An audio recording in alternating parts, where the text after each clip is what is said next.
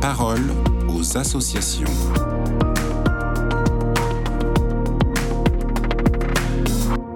Sophie Bachon, vous êtes directrice opérationnelle et développement au captif La Libération.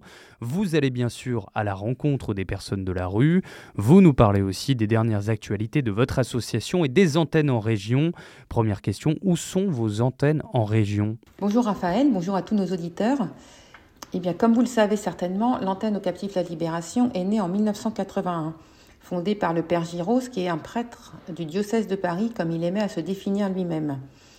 Et donc, notre premier charisme est d'aller à la rencontre des personnes de la rue, soit les personnes sans domicile fixe ou victimes de la prostitution et de la traite des êtres humains, pour les rencontrer comme des frères et sœurs, et à partir de la relation, nous libérer les uns et les autres de nos captivités, la rue et ses addictions pour les uns, le confort et les préjugés pour les autres. À Paris, donc, pendant des décennies, l'association s'est développée créant des antennes successivement.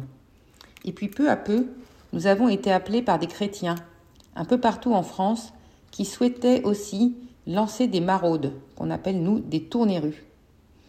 Et pour ça, nous avons créé un pôle, une petite équipe, le pôle développement, qui accueille, qui accompagne, qui forme et qui conseille ces chrétiens qui ont envie de se lancer.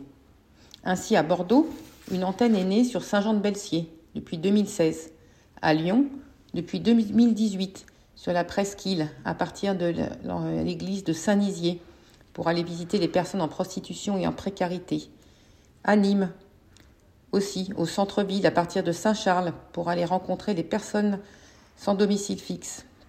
Et puis nous avons des groupes à Brest et à Bourges. Comment faites-vous justement pour monter une antenne en région? Eh bien, nous partons de l'appel de chrétiens qui nous ont découverts par différents moyens, KTO, bien sûr, la radio, les médias, mais aussi des rencontres, appareils modiales, euh, sur une paroisse, par Internet. Et à partir de là, nous commençons à échanger. Nous regardons si la terre, si le terreau est fertile.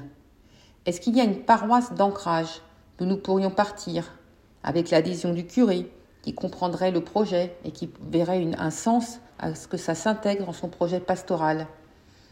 Et puis autour, quel est le territoire S'y prête-t-il? Est-ce qu'il y a effectivement des personnes de la rue?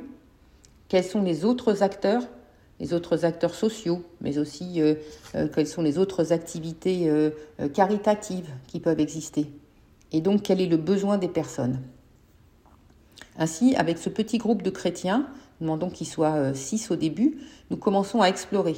Nous découvrons ensemble et puis nous grandissons jusqu'à établir une antenne bien établie avec 10 à 20 bénévoles, au départ des bénévoles, et puis petit à petit des professionnels, puisque euh, si le charisme premier des captifs est effectivement d'aller rencontrer nos frères et sœurs dans la rue, euh, ensuite nous les accueillons dans des lieux d'accueil et avec une équipe de professionnels, nous engageons un travail d'accompagnement pour euh, réaliser le projet de vie de ceux qui ont envie de sortir de la rue.